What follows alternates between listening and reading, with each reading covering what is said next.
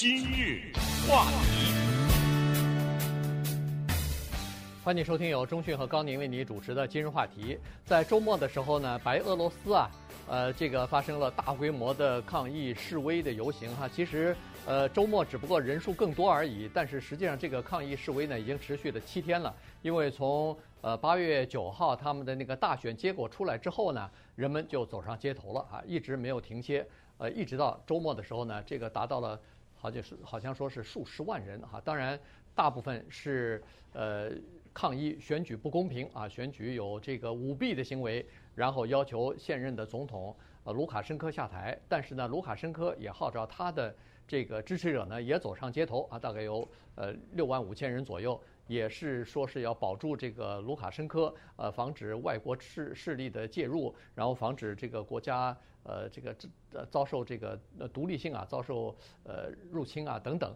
所以呢，今天我们把这个来龙去脉跟大家稍微的讲一下，让大家了解一下目前在白俄罗斯这个地方到底发生了什么事情。对，因为这个国家呢，它跟我们平常理解的欧洲一些国家呀，不管它是过去。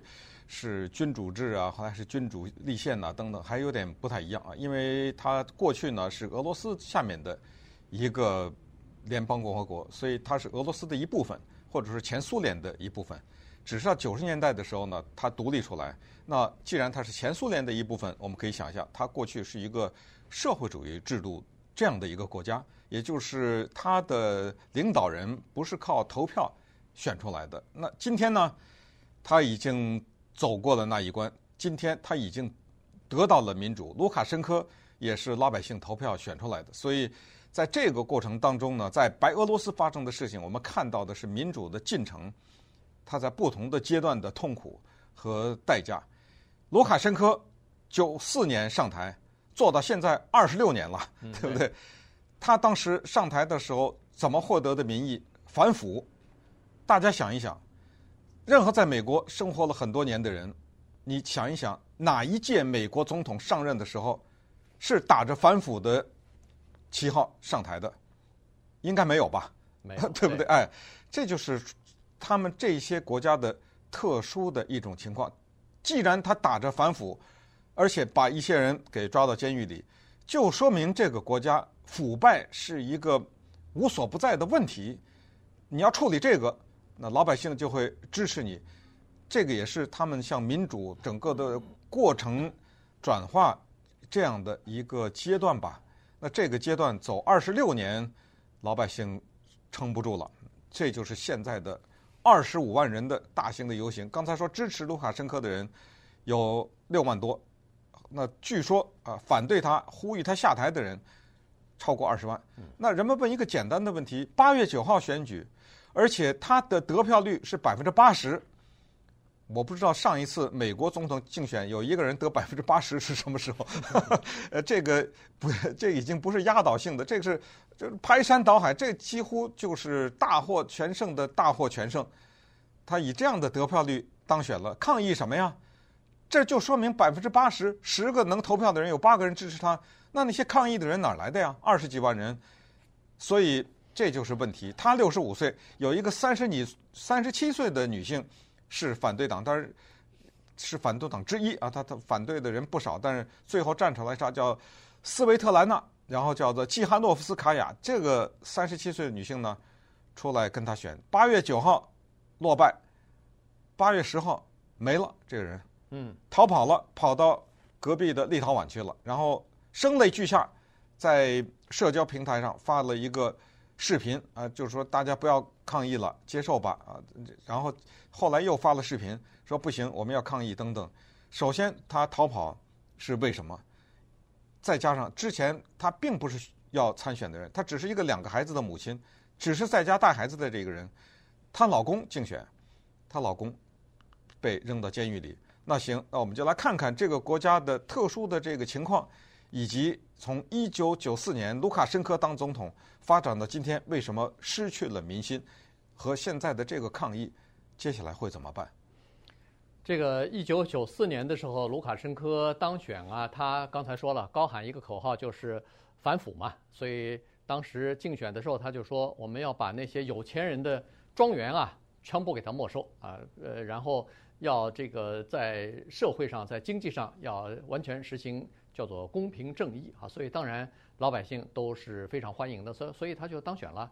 当选了没没过十年，二零零四年的时候呢，他就是已经这已经第三次连任了哈。连任以后，在二零零四年的时候呢，他通过在白俄罗斯的一个全民公投，绕过了公国会呢。就修改了宪法，就把这个白俄罗斯的宪法当中的总统任期制取消了，也就是说，他可以终身担任总统了。如果可以选举的话，对。但是他的这个取消任期和习近平这个有点不太一样，嗯，对不对？对。因为习近平那就是取消了，他就一直做了，做到老，对不对？对。对，可是他的这个呢是取消任期，也就是说。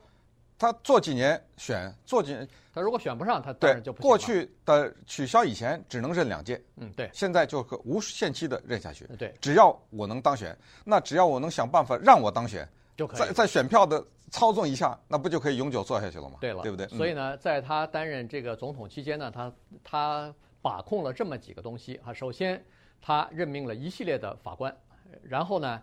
任命了一系列的这个叫做选举委员会的官员，这些选举委员的官员啊，到目前为止在那个委员会里边，这个拿的丰厚的薪水已经超过二十年了，所以这是他的一帮心腹啊。然后呢，他控制着媒体，他控制着呃国家的这个机器啊，主要就是秘密警察。在白俄罗斯的秘密警察是非常残酷的，而且他们保留着。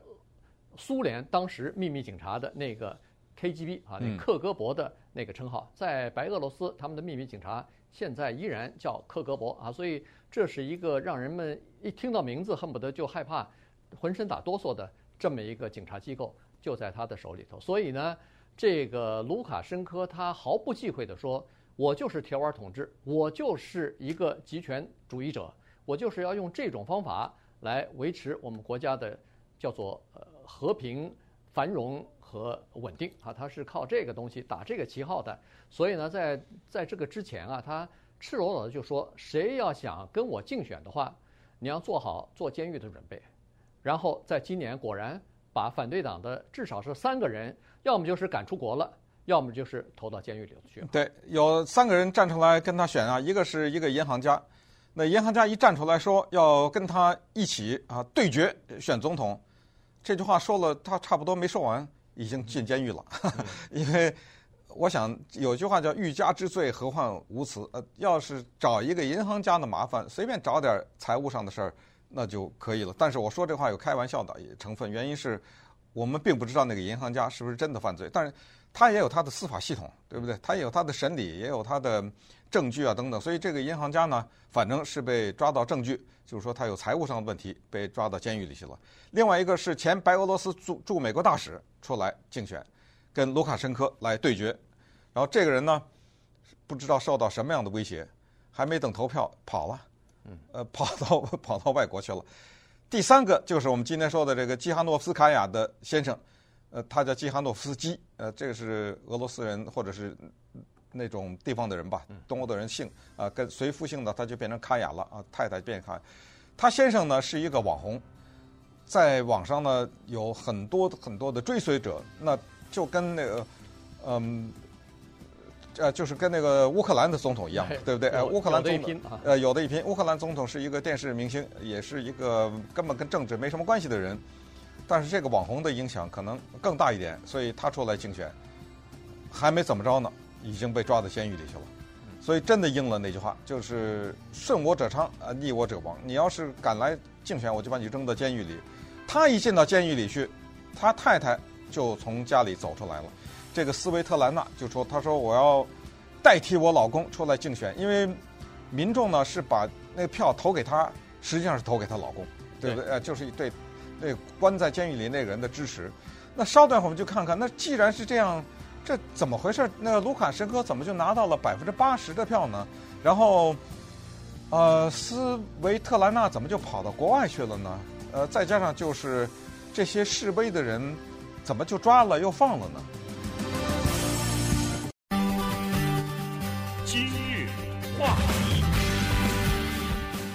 欢迎继续收听由中讯和高宁为你主持的今日话题。今天讲的呢是白俄罗斯啊，他们的选举，呃之后呢，因为有舞弊的行为，所以呃举行了大规模的这个示威和抗议啊。当然这个是一个呃因头吧，实际上民众对政府的不满，对现任的总统呃在任已经二十六年的这个政治强人的不满意，已经呃到了要爆发的程度了哈。所以呢，呃在这次的这个选举当中呢，就暴露出来了。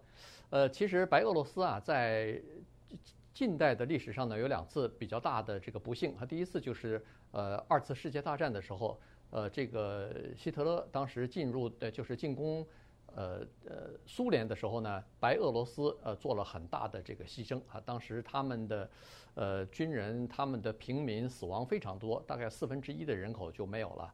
在白俄罗斯的几乎所有的犹太人全部都被杀害啊，所以。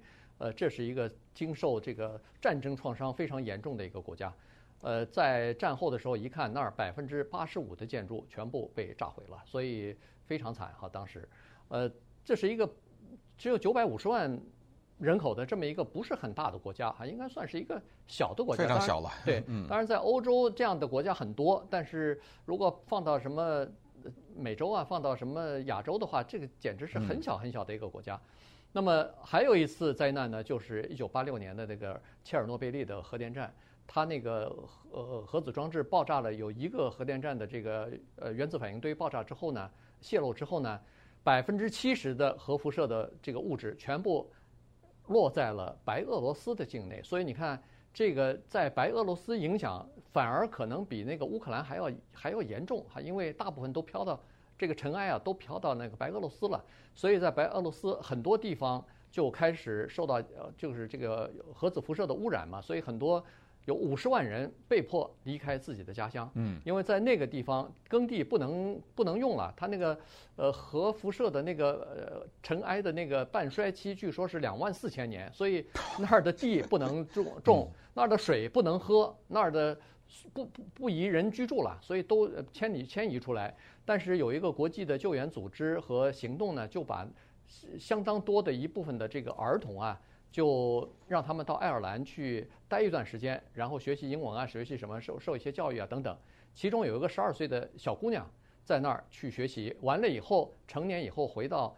呃，这个白俄罗斯又上了大学，呃，又到大学里头教书什么的，这个就是今天我们所说的这个女嗯呃女主角，就是反政府的这个，呃，这个这叫什么？季哈诺夫斯卡娅。对，季哈诺夫斯卡娅啊，就是这个三十七岁的这个女性，她本来是两个孩子的母亲，后来有了孩子以后呢，她就辞去了大学的工作，就待在家里了。但是没想到五月份的时候，她的先生因为宣布要出来竞选。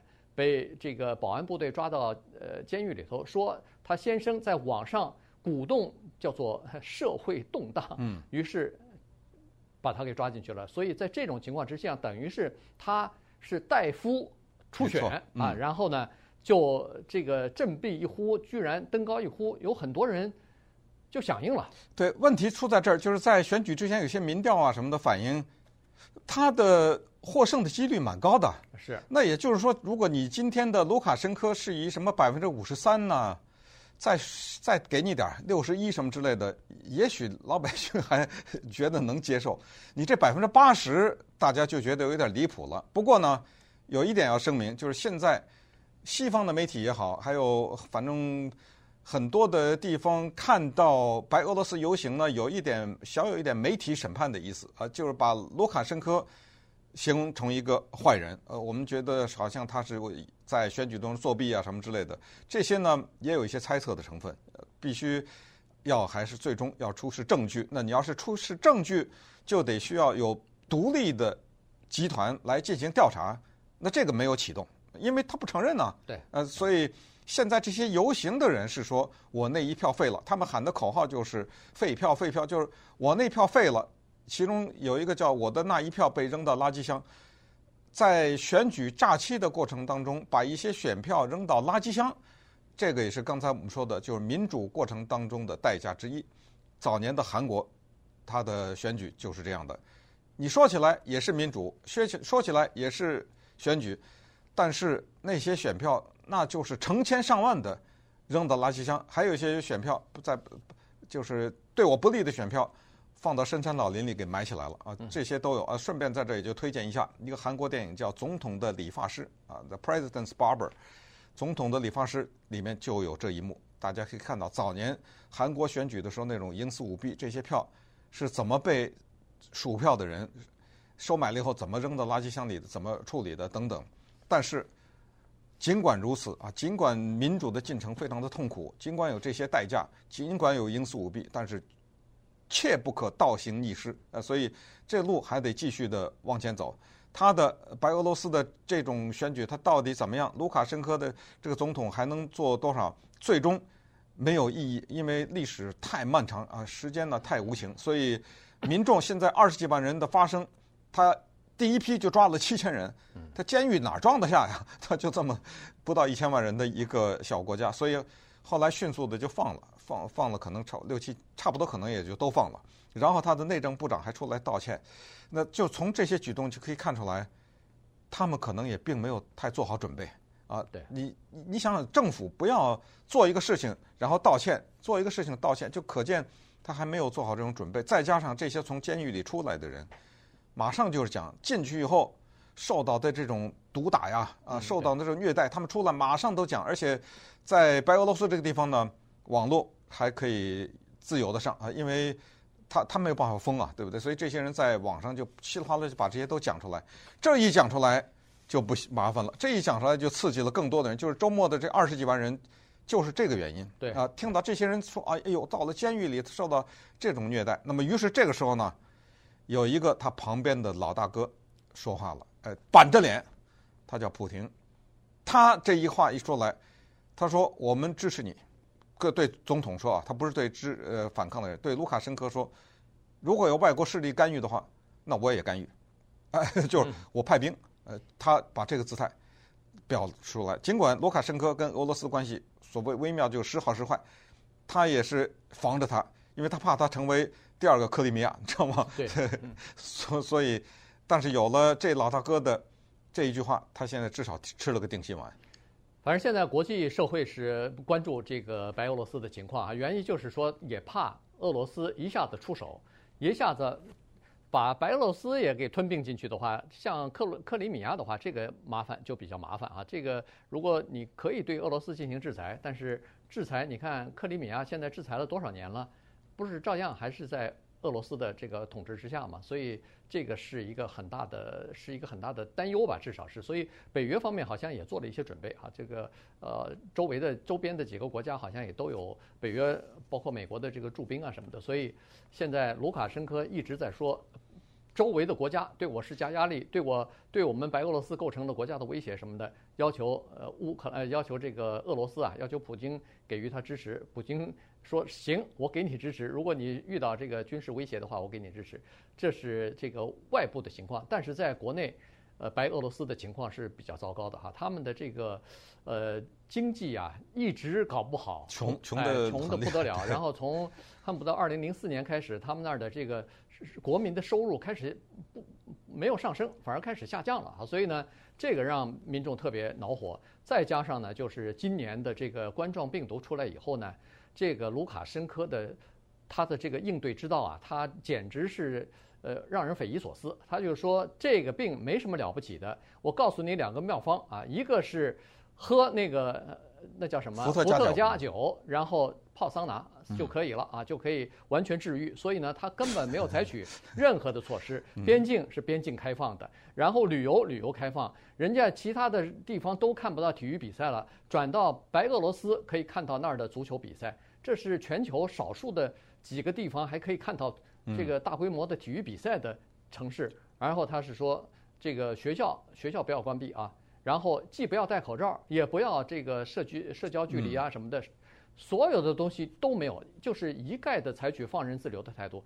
你想，现在一个小小的一千多个，呃，还不到一千万人的一个国家，现在确诊的病例差不多七万人了，嗯，而且还在继续的上升呢。这一下子，这个呃大规模的示威游行啊，呃，这个大家都不戴口罩的去上街去，那也是传播的一个很好的途径啊。对，他除了之外，他还说类似这种话，你知道吗？这种话就老百姓听着非常生气。他说。哎，有些人就是年纪大嘛，年纪大的人不是高风险嘛？对，呃，就容易死。哎，死了对国家预算有帮助。